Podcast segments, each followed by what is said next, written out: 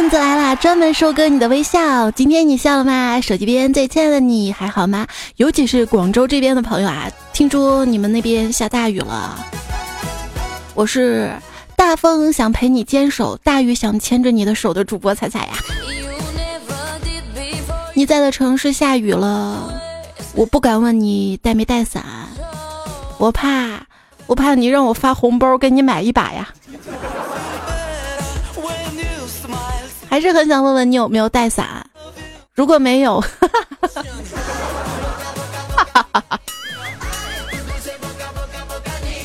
我们好看笑话。关于笑啊，今天是世界微笑日。要说微笑啊，那是最动人的。你被冤枉却仍然微微的一笑，那是涵养；你上当受骗却仍然开心的一笑，那是豁达；你身陷窘境却仍然达观的一笑，那是境界；你受委屈却仍然坦然一笑，那是大度；你在危难的关头仍然泰然一笑，那是霸气；你被讽刺挖苦却仍然平静的一笑，那是自信。你被恋人甩了，却仍然轻轻一笑，那是装的。对，经常上网聊天的朋友，大体都应该知道，微笑跟呵呵是一个意思。如果情侣之间相处的不够好，攒够失望就离开吧。难道你还想攒够绝望吗？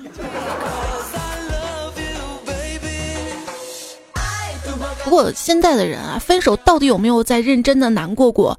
你说分手吧，他说好难过呀，活不下去，心碎一地，没有你我就真的活不下去了。你转头看见他在峡谷快乐的排位着。你说分手吧，他说好难过呀，心好累，不会再爱了。转头看见他在朋友圈上传了二百张下午茶，配文美好一天。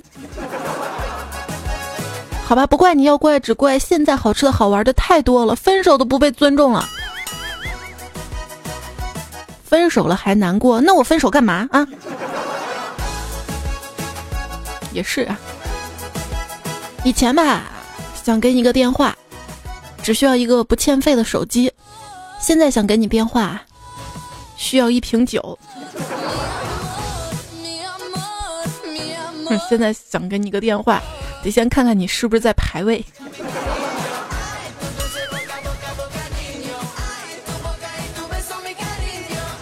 为前任发短信说：“你把我的号码从你通讯录里删掉吧，以后咱们再也不要相互联系了。”他回了一句：“你是哪位？”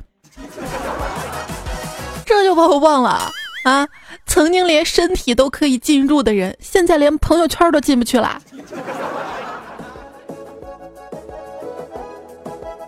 在如今这样一个排解寂寞基本靠游戏、社交基本靠朋友圈的年代。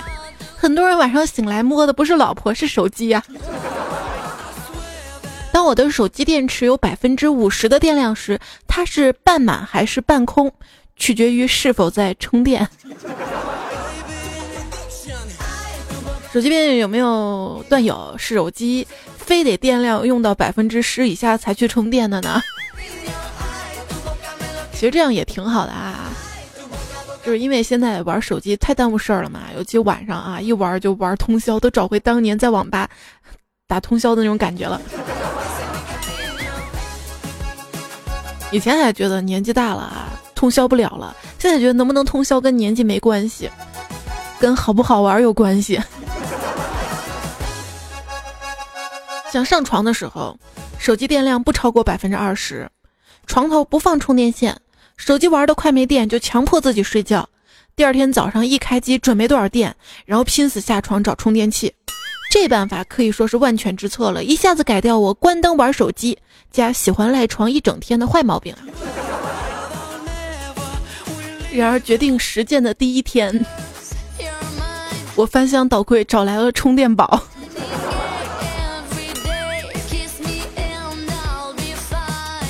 你说我熬夜工作就会生病，而熬夜玩游戏就不会，这说明什么呀？啊，这说明我把生病这事儿都赖到工作上了。熬夜对身体的伤害特别大，所以不叫个宵夜食补一下，怎么对得起我们的身体呢？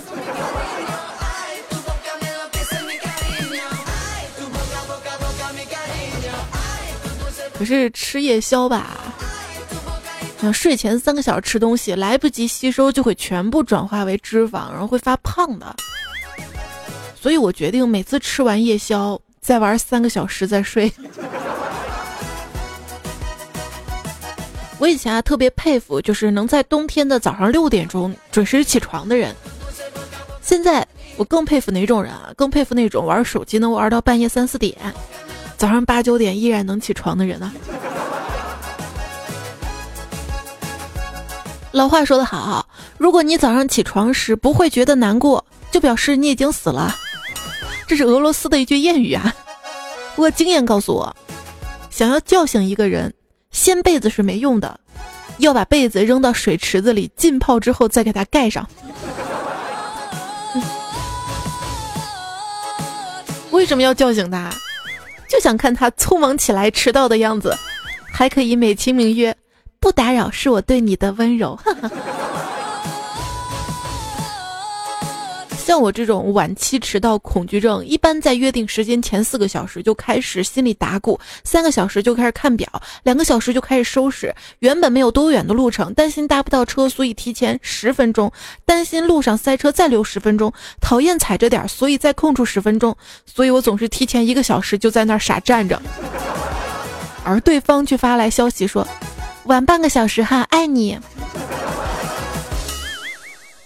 从前车马慢，一生只够爱一个人。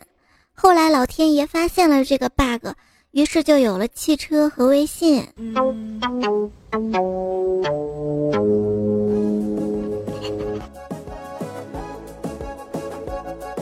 我一朋友啊，凭着手艺开了一家牛肉汤面馆，那生意是非常的好。他的房东呢也很热心，经常到后厨帮忙，还不要工钱，说年轻人创业不容易，能省则省。结果一年期满，房东收回了房子，自己开了个牛肉汤面店。什么人嘛！我相信，凡是到大城市打拼的朋友，都跟房东打过交道。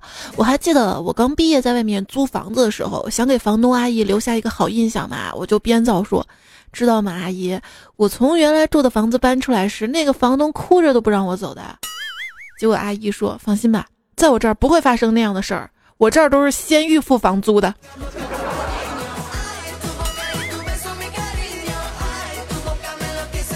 在出租屋里，我就想这么一个问题啊，不知道什么时候，我们这种立志为社会奉献终身的五好青年就被叫做空巢青年了。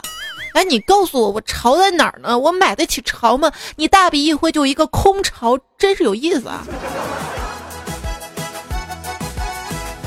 其实，所有的空巢青年啊，内心都是渴望着不空巢的。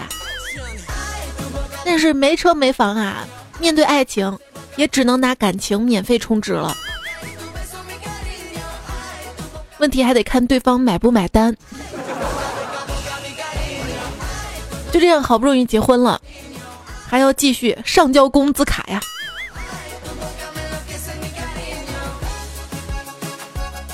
坤哥女朋友就跟他说啊。以后咱们结婚了，工资卡要交给我。坤哥说：“凭什么呀？响应国家号召呗，让一部分人先富起来，共同富裕，共同富裕。反正你现在这样把穷人都逼死了，就实现共同富裕了。怎样把自己说的悲惨一点啊？把我每月工资三千元说成我以每月三千元的代价出卖人生啊！”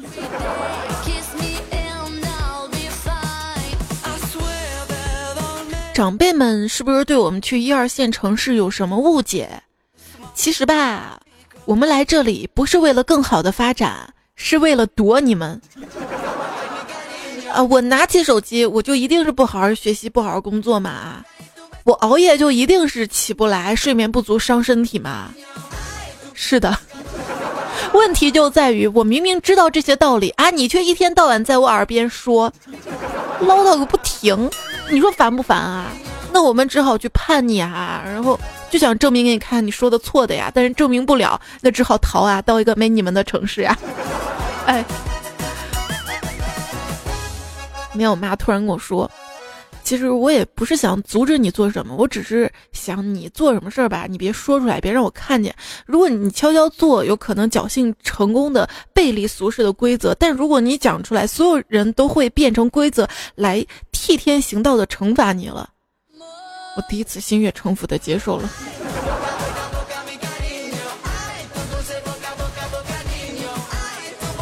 要说胖虎他爸妈对他好呀。十八岁生日快乐呀，儿子！这些礼物全是给你的。胖虎开心的拆开了所有的礼物箱，困惑的说：“可是爸爸，这些箱子都是空的呀。”我知道，你把自己的东西都收拾进去，快点给我滚出这个家！可怜。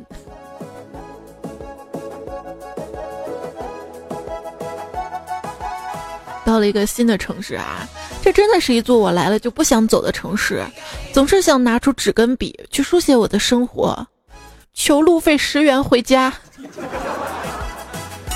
想曾经啊，为了不跟父母一起住，为了不用回家吃饭，为了能跟朋友在外面瞎浪啊，就费了好多好多力气。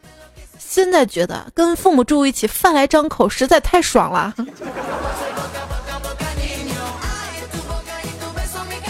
待久了也不行。还记得上学的时候啊，一朋友他爸给他打生活费嘛，多打了两个零，打两万啊。然后他爸给他打电话说把一万八打回去。奇葩来了，他把他爸直接拉黑了。然后放假回家发现他爸搬家了。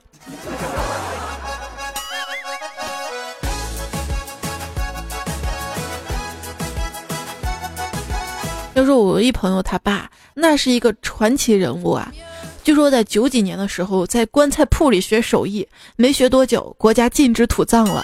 后来学修 BB 机，BB 机淘汰了。再后来搞废品回收站，废品回收站让大公司垄断经营了。前几年听说卖衣服赚钱，又跑去做服装。然后在网店的冲击之下，市场里大半条街的服装店都关门了。最近听说他准备回老家做房产中介了。根据我对他以往的分析。我想，政府多年调控不下来的房价会在他手上终结呀。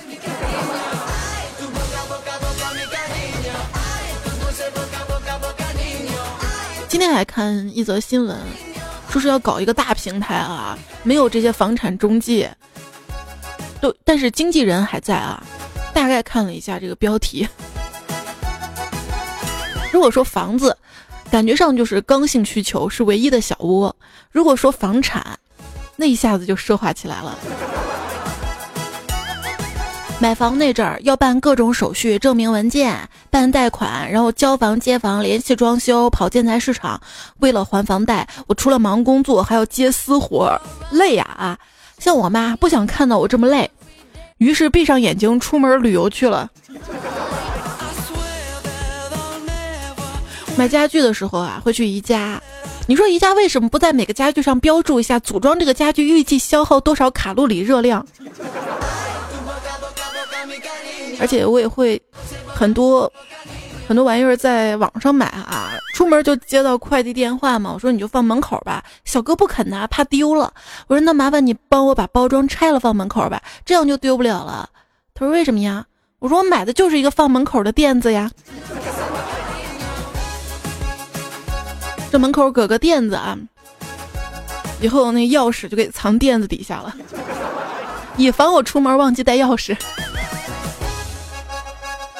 你怎么不直接买一个电子门锁呢？就密码的那种，我怕把密码忘了呀。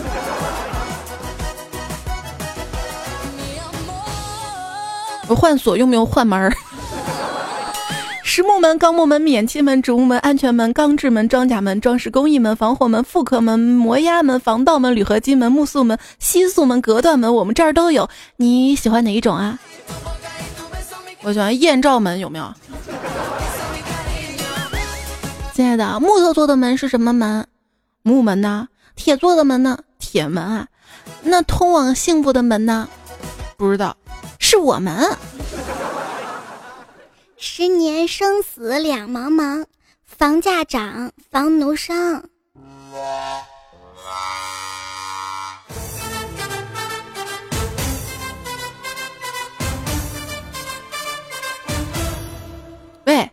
查水表了。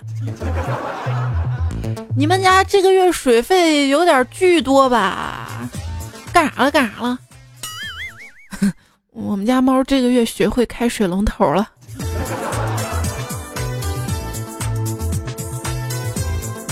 自来水公司负责人说：“先生，这个月的水费是一百五十万。”行，钱放我桌上就行了。萧敬腾说：“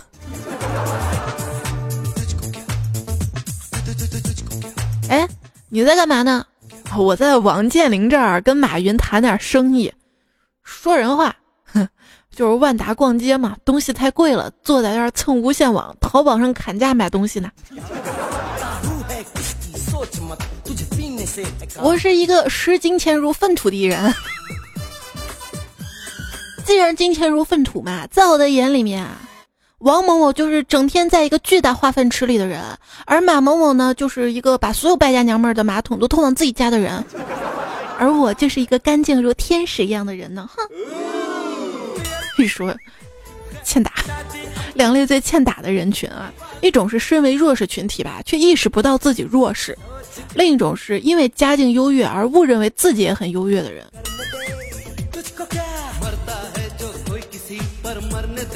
当你说朋友家的房子很大，朋友一般都会说：“哎，就是打扫卫生太麻烦。”但如果你说他脸大，他却不会说洗脸太麻烦。毕竟脸没那么大嘛。去一个富二代朋友家玩儿哈，我不想错过这难得的机会嘛，于是就把自己打扮的特土气，言行举止浪得飞起。吃饭间，他去上厕所，他妈突然特别严肃的跟我说：“说吧，你要多少钱才肯离开我孩子？”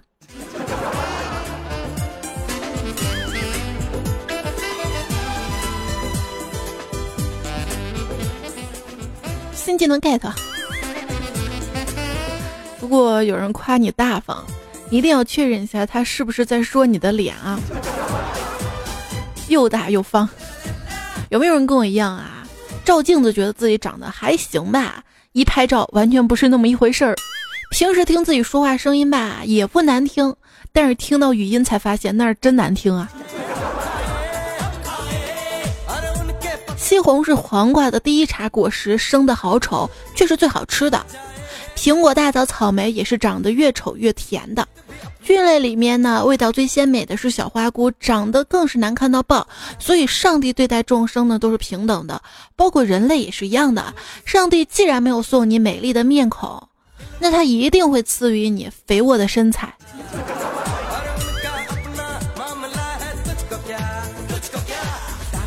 既然有了肥沃的身材，那就不要买车了。拥有一辆汽车会不断的花费你的钱，并且让你变胖；而拥有一辆单车会不停的给你省钱，并燃烧你的脂肪。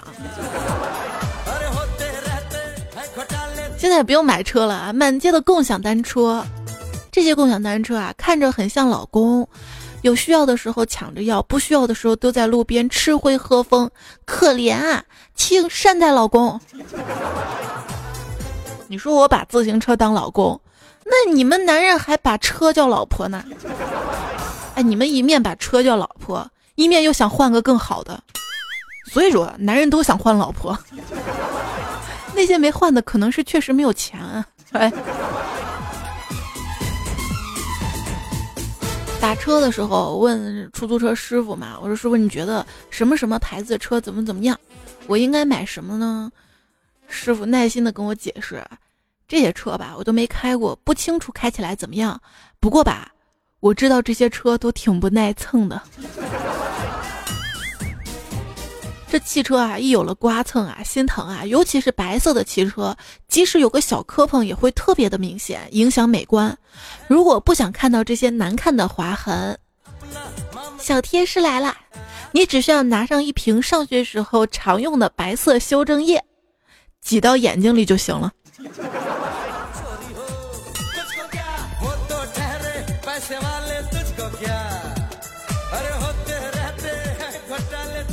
老鬼前段时间接到一个汽车销售电话，说某车型原价六十八万，现在六十万。结果他恼了，哥像是缺那八万的人嘛啊，优惠八万还给我打电话，什么时候优惠六十万再给我打？啪，电话挂了。朋友问我啊，开桑塔纳跟开宝马有什么区别？不都是代步工具吗？我说别的我不懂，但是坐在副驾驶的妹子那区别可就大了啊。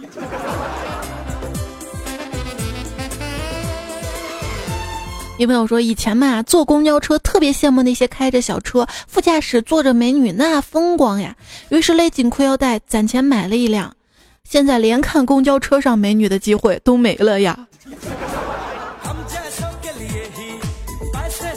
我们公司老总那是个大神，有钱任性，两辆车，一辆奥迪，一辆桑塔纳。奥迪嘛是司机在的时候用的车，桑塔纳是司机不在的时候他自己开的车。以前还觉得他低调啊，后来后来才知道，因为在驾校学车的时候嘛，教练车是桑塔纳，毕业之后他怕其他车不会开，于是就买了一辆桑塔纳。我深深的折服了。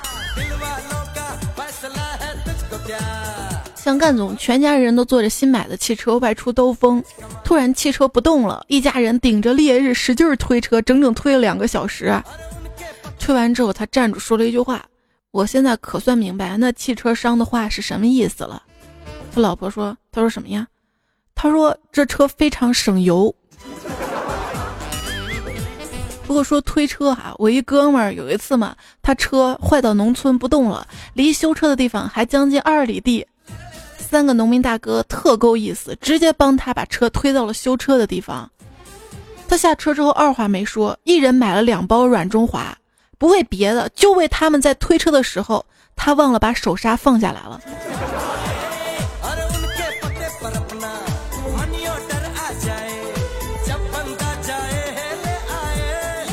服，我一朋友那总是以理服人，总是现身说法，从不用暴力。这会儿刚买了车，要带老婆孩子兜风，他儿子非要坐副驾驶，而且呢，安全带不系。他说：“儿子，你这样不安全。”儿子不听，老婆吧，非要坐后排中间，这样对他开车指手画脚的。他说：“你坐这儿很危险的。”他老婆不听，于是这朋友现身说法，一脚油门到了一百二，然后咵一脚刹车。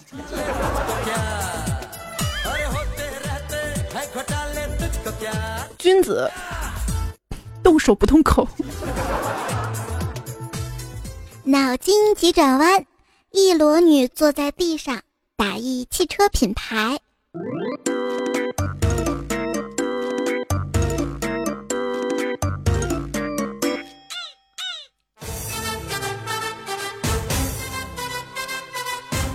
一个裸女坐在地上，打一个汽车品牌。你知道答案吗？就我们老家这品牌。虽然啊，虽然有些人想有车，也有钱买车，但是没有购车条件啊。像北京就车牌摇号嘛哈，现在买房都摇号了。说北京车牌摇号，上海买房摇号需要什么条件呢？长寿。不然以我这运气，肯定永远摇不上的。不过突然想到啊，车辆有了自动驾驶功能之后，即使尸体坐在驾驶位上也能行驶。利用这一点，可以伪造死亡时间跟死亡地点。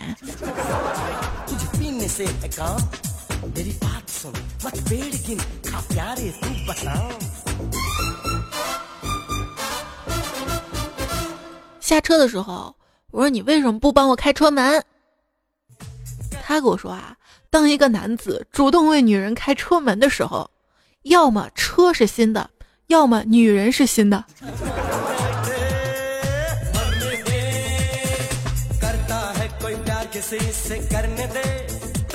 去年我们单位一同事买了一辆新车，不敢承认啊，因为他曾经听我们同事讨论过这个车，说这车价格这么高，傻叉才买啊，所以，所以他买了。所以他每天下班等他同事都走光了才去开车，早上的第一个把车开来停好，就这么坚持了一年之后，他居然升职了。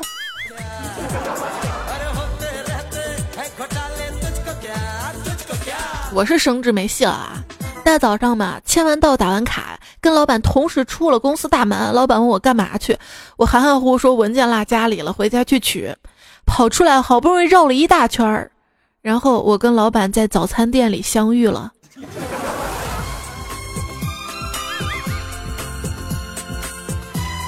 一个段友陌生说：“我觉得我们领导是个莫名其妙的神经病。今天下班，领导神神秘秘的把我叫到他办公室，递给我一个非常精致的小盒子，然后告诉我等下回家把所有门窗都关闭了，就剩我一个人的时候再打开看。我居然信了，打开一看，尼玛，端午节期间值班表居然天天有我的名字。对啊，他让你把门窗都关上，就怕你想不开。”在的单位啊，一把手你说他是沙瑞金，二把手你说他是李达康，他们嘴上哈哈哈，哪里哪里不像不像，其实心里早就乐开了花，觉得你这个祁同伟还挺会说话的。今天本来就想拍一下新来经理的马屁嘛，结果拍马蹄子上了。我说经理，你长得太像那个明星了，就前几天刚播完的电视剧《人民的名义》里那个公安厅长叫什么来着？他笑着说祁同伟。我说对对，就那个傻叉。哎，我这嘴。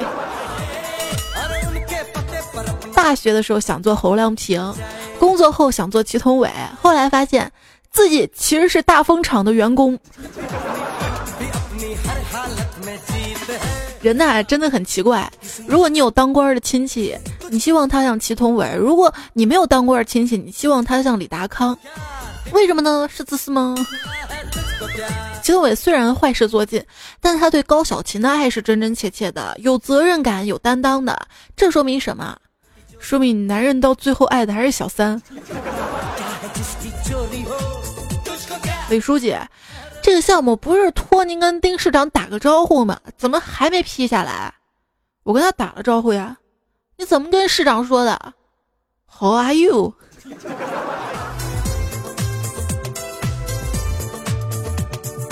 《人民的名义》里面，我最喜欢的几位配角。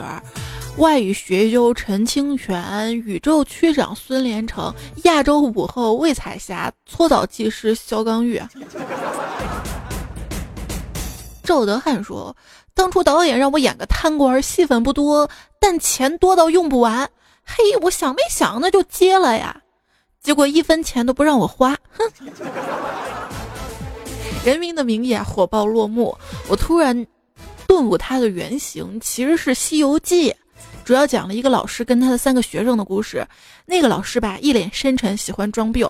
一个学生是猴子，而且充满正义；另一个学生被高小姐迷住了；还有一个学生，整部戏都没多少台词儿。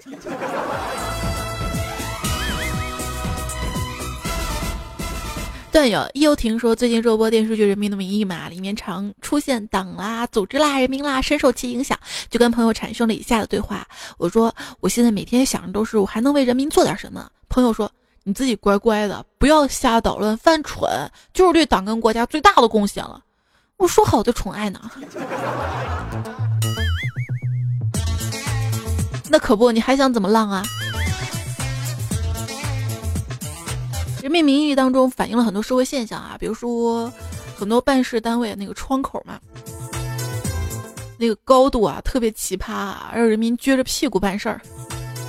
这中国垄断单位就有这个明显的特点，宁愿花很多钱请很多保安带着警棍儿跟客户吵架打架，也不愿意多开几个窗口方便群众办事儿。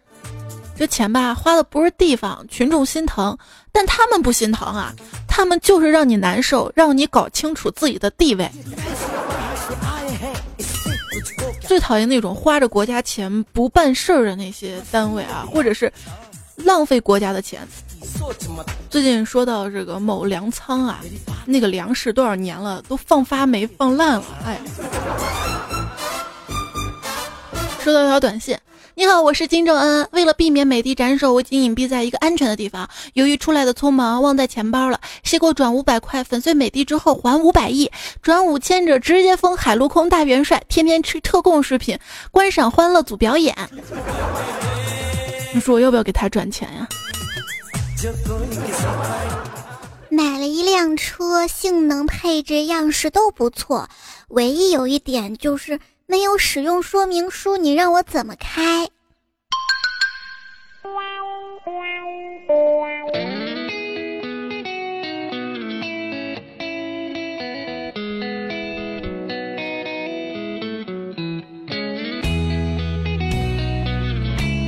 但有叶子不哭留言说其实我这个人吧一直是冲动型的我一直在反思可是怎么都改不了。想干什么就得马上干，不计后果。昨天晚上嘛，相中了一台车，然后给车主打电话，谈好了价钱，我就要去提车。媳妇儿说太晚了，外面还是下雨天，明天再去提吧。可是我就是等不了第二天，然后我就在强烈要求之下去了。提完车已经半夜了，回来之后那个兴奋呀，躺在床上就睡不着了，跟媳妇儿谈了很多今后的理想跟计划。好了，不说了，我要去把我那台二手自行车装上去。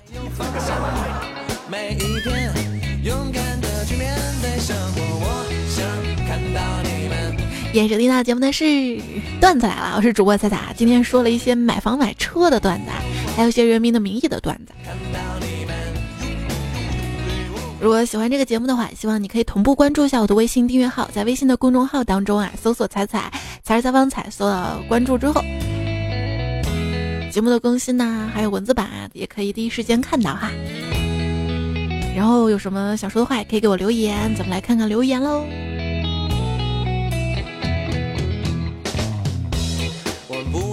芝麻说：“彩彩，听过东北人咋唠嗑没？没告诉你，脑瓜子想啥呢？想你呢，滚，不用。还是觉得挺甜的吧？”千千段段说：“我喜欢奶牛装，今天穿了一身奶牛装。”我妈说：“该给动物保护协会打电话了。”我爸说：“家里多了个四川的保护动物呀。”哎，你说如果大熊猫不是国宝会怎样呢？四川火锅会多一种肉吧？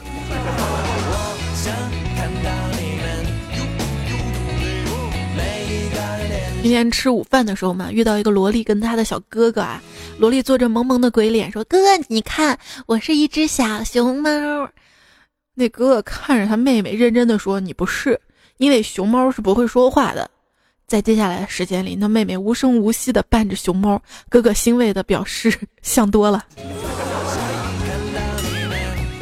就是不想让你烦，你知道吗？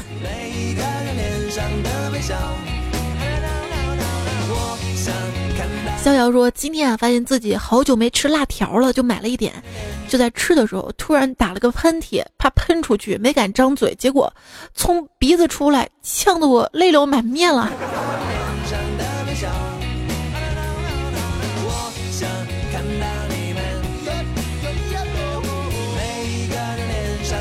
海星说：“单身久了也就习惯了，我会告诉你这话是真的。放手之后你却不联系，我会告诉你这就是之见。入选之后彩彩没回复，我会告诉你这是彩彩故意的。你的留言都入选了，我为什么还要回复？” 红颜知乎者也说：“难得靠近前排留言吧，可以下。猜猜你是不是可以看到我们都订阅了什么节目啊？我一共就订阅两个节目，一个是段子来了，一个是小说。这两个节目的共同点是主播高人气，不是靠颜值，而靠才华。哈哈。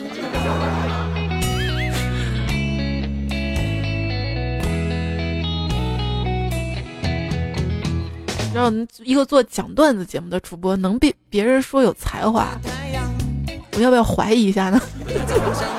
啊，自信起来吧！三胖子说一直都很喜欢你啊，每次都用行动来证明，不管走到哪儿，我都掏出手机迎接你。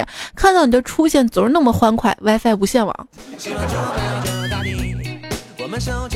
是的，我也喜欢他。陌生说：“突然发现好悲哀呀！大半夜一个人来上网打联盟，刚秀了一波操作，队友也没看到，我也不知道去跟谁分享，只能默默来段子里投一个稿。这个稿的命运终将是石沉大海啊！你都这么说了，我就不忍心了。”陌上网说：“此刻闭上眼睛，想象一下，二零六七年，你已经是七老八十了，坐在空无一人的房间，臃肿老态，没钱没权，生活不能自理。你对上帝许了一个愿望，求求你让我再年轻一次吧。上帝说好的。于是，biu 一声，你睁开眼睛，回到了二零一七年。这次你打算怎么活？给我认真的看了一下你的问题，认真的想了想，后来发现不对，现在不就是二零一七年吗？”那你说我现在该怎么活？我又不知道明年的那个彩票大奖开奖号是多少。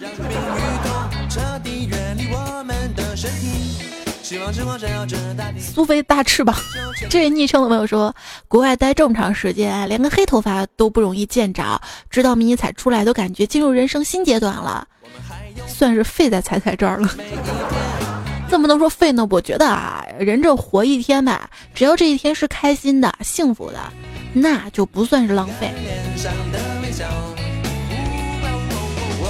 脸上挂上微笑啊。分享洒脱的话吧：一，不要炫耀你的钱，在医院那就是一张纸；二，不要炫耀你的工作，你倒下了，无数人会比你做的更出色；三，不要炫耀你的房子，你去了那就是别人的窝；四，不要炫耀你的车，你离开了，车钥匙就握在别人手里了。你唯一可以炫耀的是你的健康，当别人都走了，你还可以晒太阳、喝着茶，享受着健康的人生，听着段子来了。我家的。谨慎的自己，因为零件不好配，价格贼贵，还没货，所以健康无价。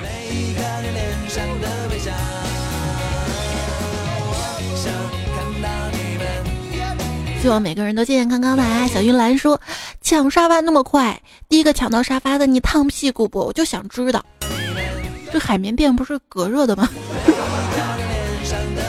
沙发陌路离上轿的小白鼠，圆脸小姐爱微笑。今天节目最后呢，要占用一些时间来感谢哈。首先感谢这一期提供个原创段子的朋友们：瓦特蒸汽机尹教授、月辉苍南派短之兽、休闲露水晶男孩、鸡大帅、两色风你嘎、刘东炸鱼尾、郝冉冉、那个小姚、雪见、崔普、大头跟他朋友、老公、大咕咕鸡、王女阳、山山若水、岁月丫丫、河南有好人啊、痴情满山岗、谢谢东。阳下雪推荐背景音乐，要在今天最最后感谢换首歌，彩虹的微笑，我觉得今天最适合了，彩彩的微笑。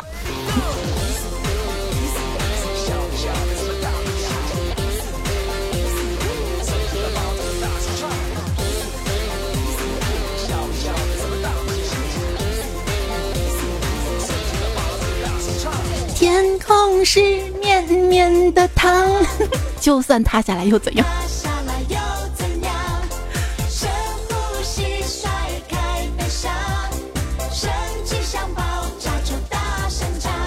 感谢最近这一个月来哈，在微信跟喜马拉雅上面有给我打赏的朋友们，统一读一下哈。微信上面小土豪们有鸡哥、方舟船长。W E T L A N D 飞霞山速度之星，福瑞涛，三皮幺五八巴拉巴拉，天翔，机密，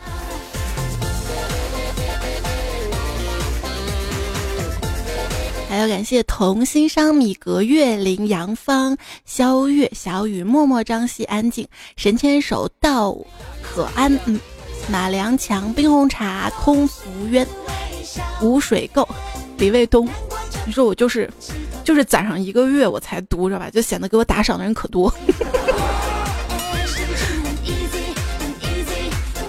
南山居士得道多助，我是逗比君临城下，四人问黄粱一梦。闭目苍穹，我爱我彩，曹家亨利三哥成华。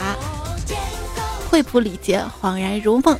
前锋汽车，风景如画。你看我们这儿又是惠普又是汽车的。该五个字儿名字啦，盐吃多了咸，天凉晚来秋，爱萝莉亲亲，隐姓埋名君，酸菜鱼炒饭，一码一码的，一花一世界，暮垂暮的青年，心动才会痛，六个字儿，季候风陈冬勇，实习是陈福，请叫我小东北，突破突破突破，采采蘑菇曼，该七个字儿昵称名字了，我是帅的不明头。安别笑，他是疯子。小老鼠爱大大米，听就有道高老师，嘿嘿嘿，认真是一种态度。小米频道升级为月光残留，谁都没。这个朋友叫小米频道升级为你取昵称是是 怎么答出来的？哎，土地炖带踩踩低头想踩踩浅笑，一直不正经的单身汪。各位老公，今天就到这里了。还有英文夹杂的小柔万花筒，五年前新版，还有巴拉巴拉一堆英文名字的朋友，省略。喜马拉雅上面打赏的小土豪有，不对，说错了哈，刚刚是喜马拉雅打赏的，接下来是微信上面打赏的啊，不太多，我把名单给弄重复了，是有漫步雨中刘文新，还有王伟，S Y 黄，特斯拉雪晴，M Y，莫离，季冰微凉。锵锵吴歌，一格山炮，傅苏长，木子李，杨永亮，刘林醉，伟大庆，张潘，萧冉，呃，黄小兰，胡椒，刘大伟，晨播，木头，夜吹风，木须，谢谢你们。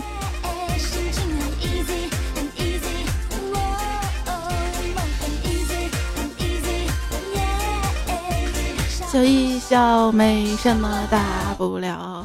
咱你别唱了，你一唱就不笑了，就哭了。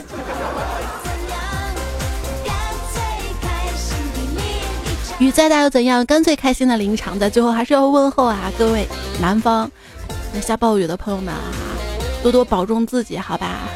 我们北方大风也不容易的。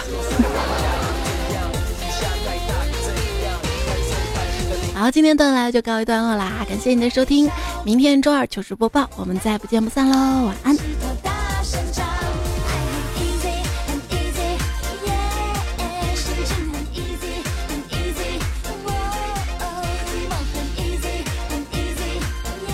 做个好梦啊！